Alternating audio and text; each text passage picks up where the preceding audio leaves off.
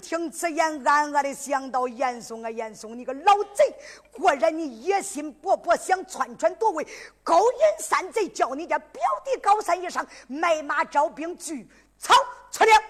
但等着后来我替主代劳，金灯刺将相回营，我再奏明圣上，叫你个老贼有命难耐活。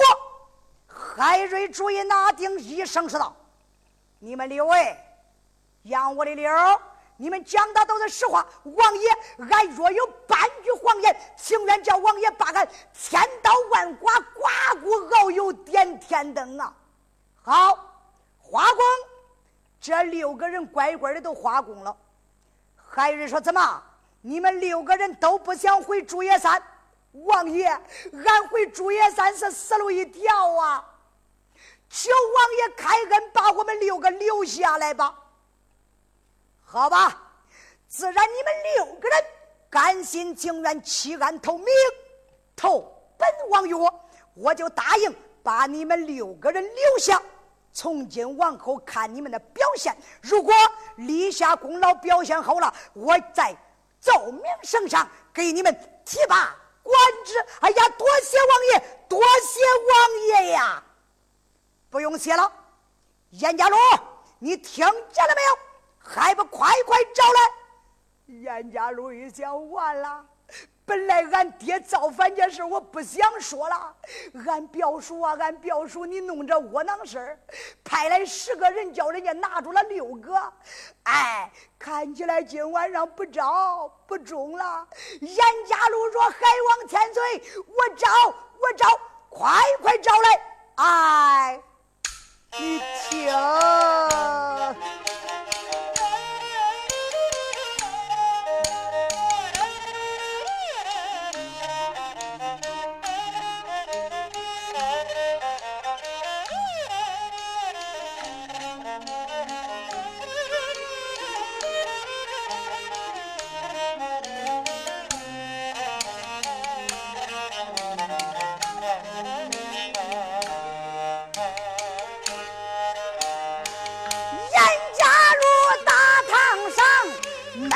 他办呐，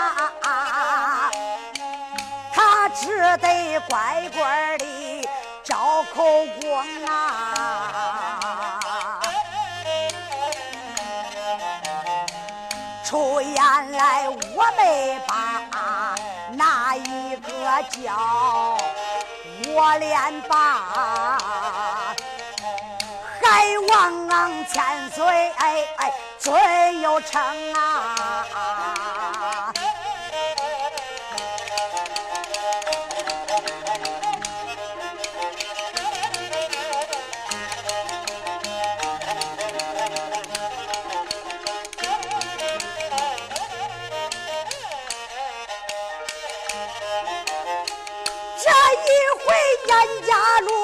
北京里，主要是相中了姑娘本姓陈啊。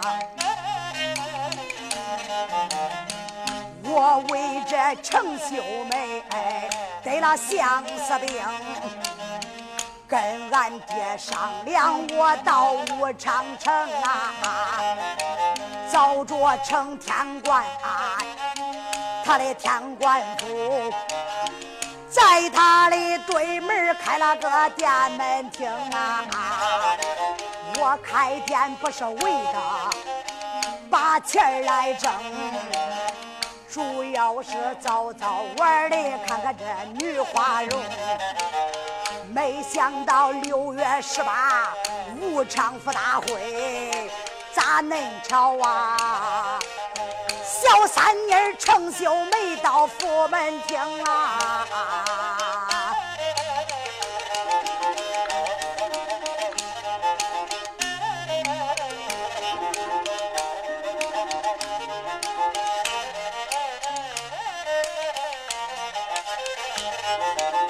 程秀梅大门口正把风望啊，眼碰见丞相侄子陆文龙。他两个一见面，非常热和。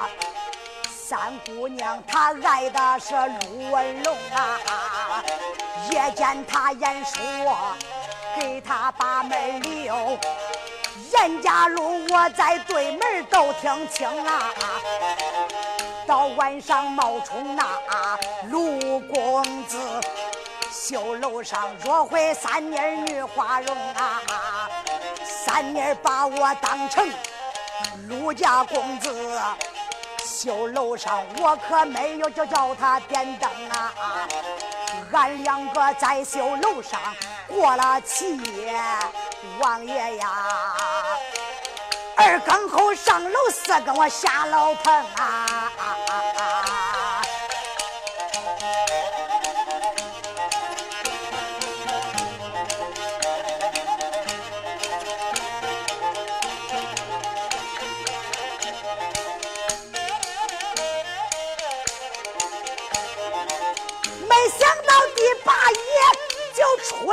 事儿啦！老天官程文花他过生啊，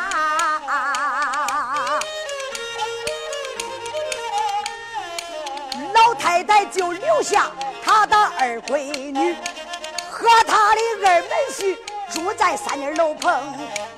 严家路我可不知晓。见着钢刀又把楼灯，谁知道楼上发现躺着一男一女呀？我想着躺的是三妮和那陆文龙，说一说不假思索，杀人害命，我才把他们两个都杀死清啊！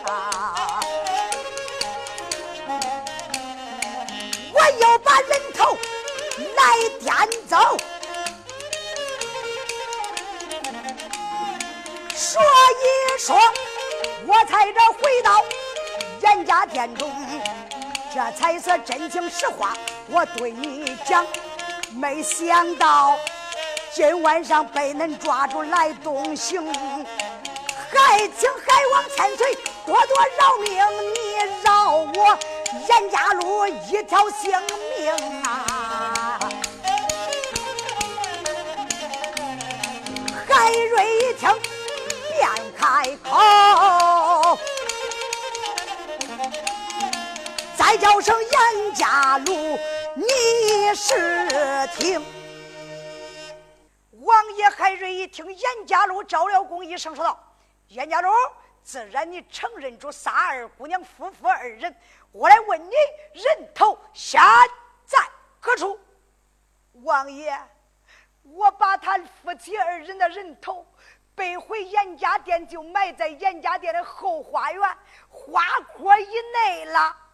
好，本王马上派人去去。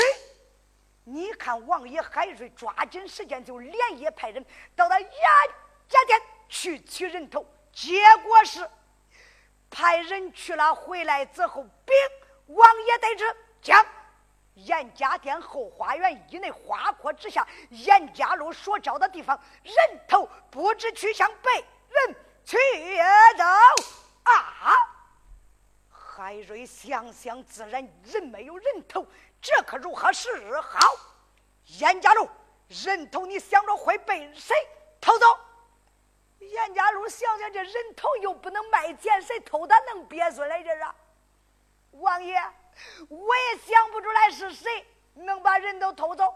好，快快画供再说。这时候，严家禄就在口供单上一画，画了供。王爷先叫把严家禄押上监牢，严家看守。王爷海瑞可就退堂了。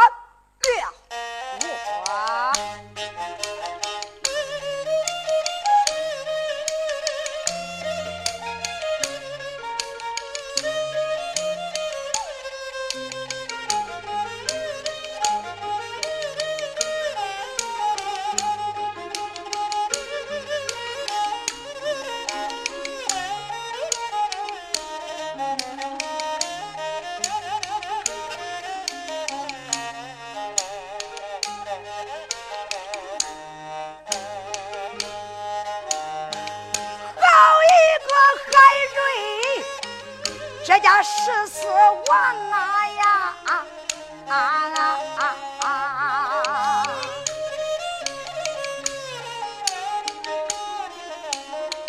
这真夜晚上啊，就退了堂，叫众家将官散堂，都去休息呀。王爷爷海瑞直奔那后书房，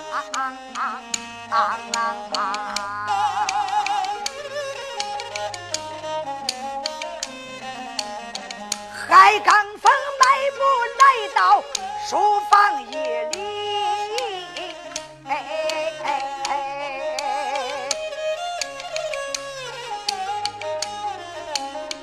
惊动了。大侠本姓张，九头鸟张坤慌忙把灯光掌，点响了灯光都明晃晃啊！叫海安还能前去休息，那王爷他犹豫又开了枪。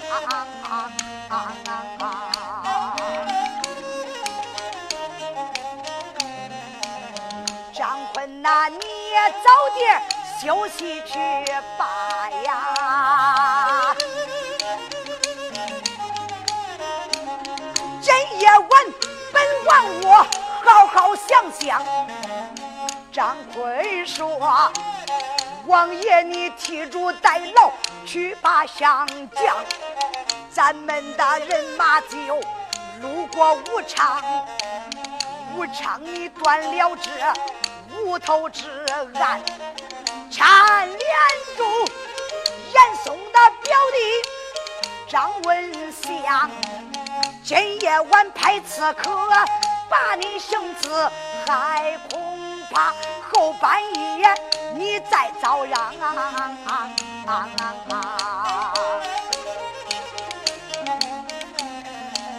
所以说我留下吧。王爷保护啊！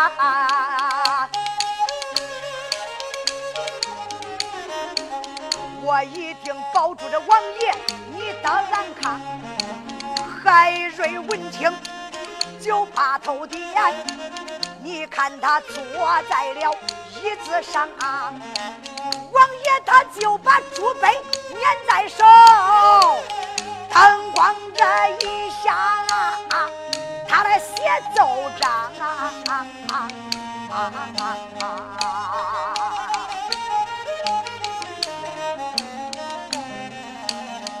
今晚上他就把奏折来写呀。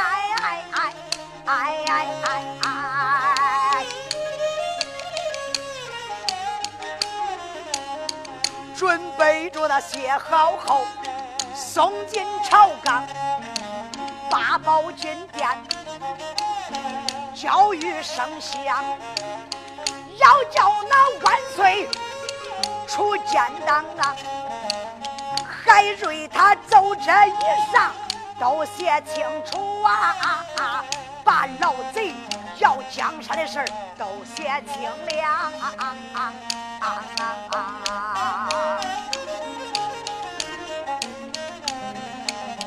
这海瑞就把奏折来写好，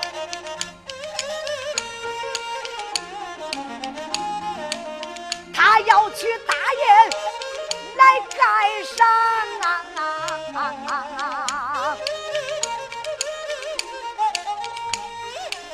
出言来，我们把。哪一个叫？再叫声张坤，听端详。张坤叫海安还能给我把印打开，我要盖上印章。遵命。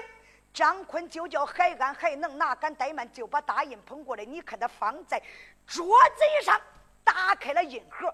王爷海瑞伸手就要取印，谁知道就在这个时候，一阵风，唰死之间，一股风把灯给吹灭了。把灯一吹，吹灭九头鸟张坤，大指令来人保护王爷，刷时之间，众将就把王爷海瑞围将起来，保护好。过了一会儿时间，什么动静也没有。九头鸟张坤江南大侠吩咐一声：“亮灯！”刷时间点亮灯光，你看王爷海瑞二次就要伸手去抓皇家玉印，准备往奏折衣上相盖。谁知道王爷海瑞不抓印，便把睁眼一看，啊！这吓得魂飞三千的破散九云霄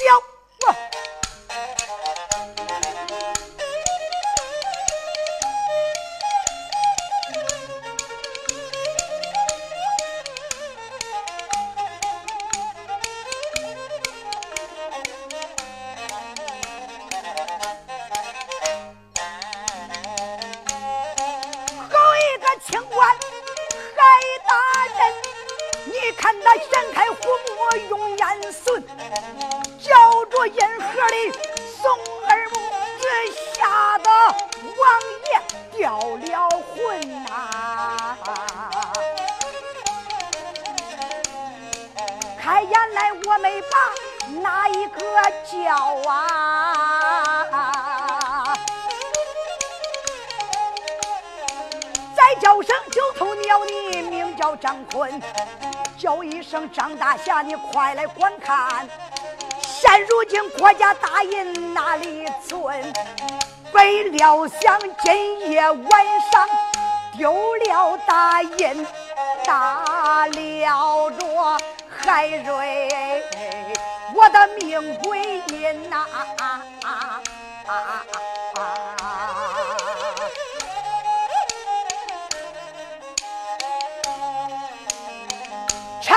说当官之人凭的是印，哎哎哎！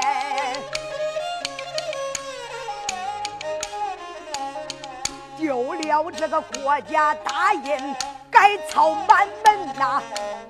常言说当官丢了印，还不跟回家十大分。到后来要叫严嵩老贼知晓，他要到八宝金殿去奏当君。万岁爷到那时龙颜恼恨，他传下一旨就要杀人呐，叫一声张坤，你别怠慢呐。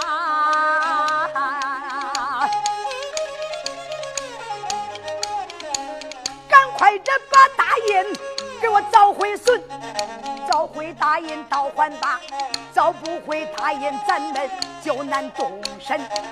张坤闻听，把头来低呀，我连把千岁王爷口内来尊呐，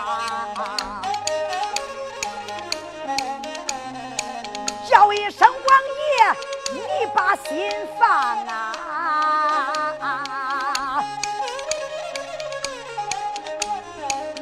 不用说，这又是山上的贼人定下计老根呐，一计不成，要定二计，要害王爷海大人，仇也没把哪个叫，再叫声海干还能听在心。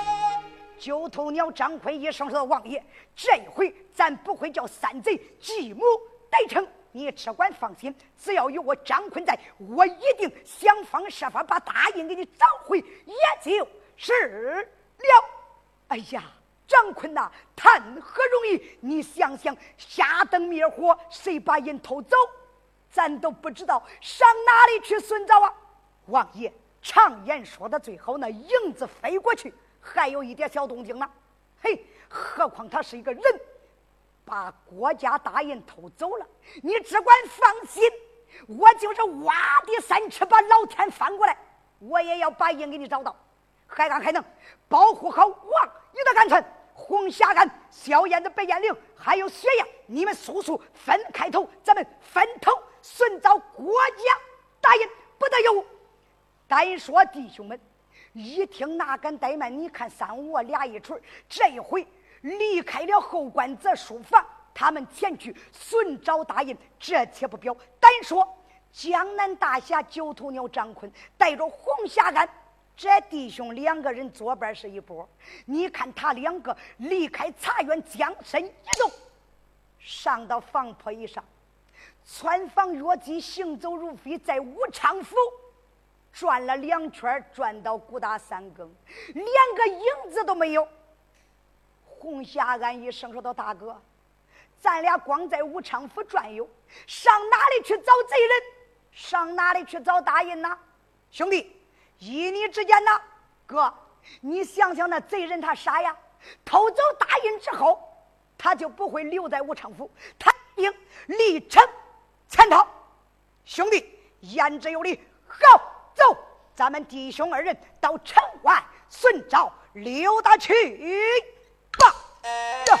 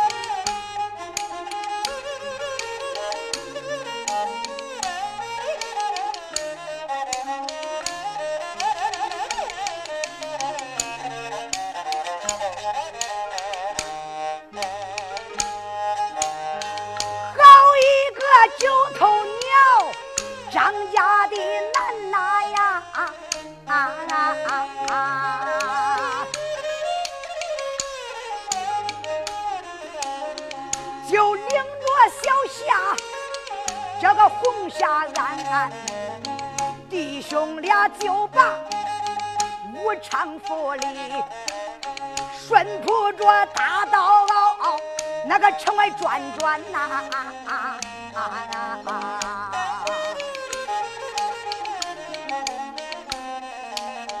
弟兄俩找不到凶手之影啊呀。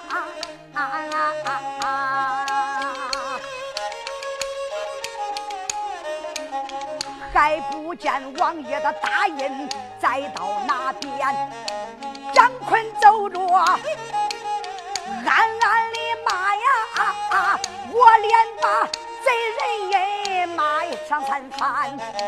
人有着多大，你有多大的胆？正干这个偷帅引到茶园里边，在我的张坤。眼皮底下有了这个大印，叫王爷可做他难呐呀！啊啊啊这一次把王爷保，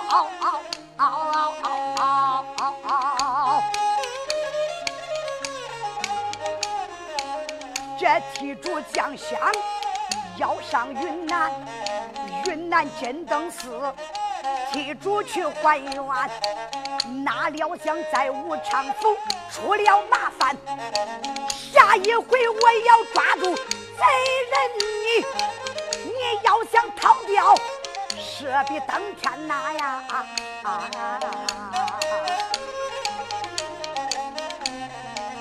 江南大侠光把贼人来骂呀！他和这红霞庵走得欢，弟兄俩走了这一里又一里。你看他翻过山头和又一山呐。红霞庵开口把大哥叫，哥呀哥，咱该又上哪边？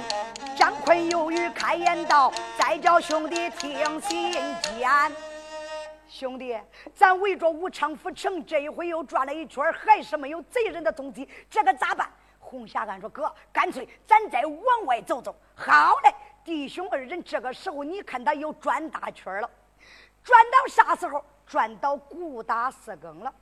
桥楼上，顾大四更，红霞干跟那张坤两个人走着，瞧着，瞧着，走着。这时候，红霞干一眼瞧着，哎，大哥，你看，兄弟，什么？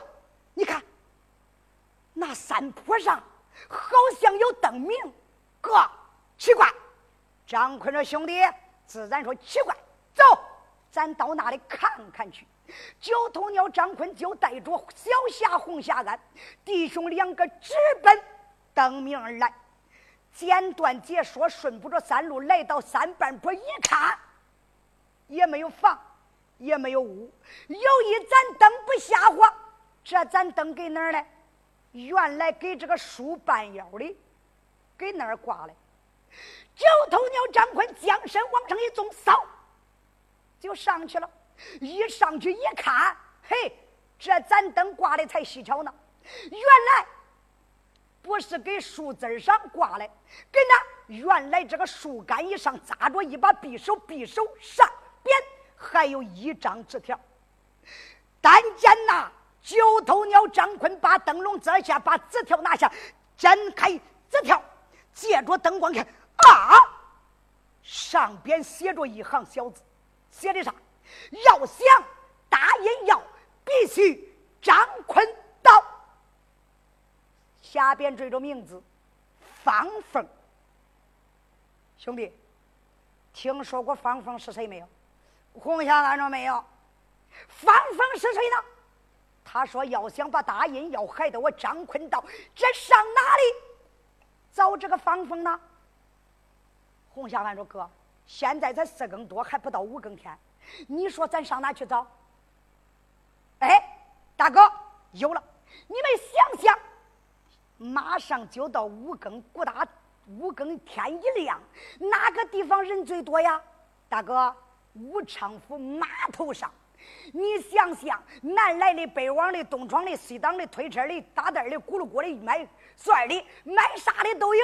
哥，那才是三教九流，诸子百家，回汉两教，生门两道，啥样的人都有。到那里咱打听打听，不行吗？好嘞，弟兄二人，你看商量好之后，迈开大步，这回啪啪啪啪直奔码头。要不到码头，白话不提；要到码头，寻找方凤，要叫答应，要要要知道后事如何，且听下回分解。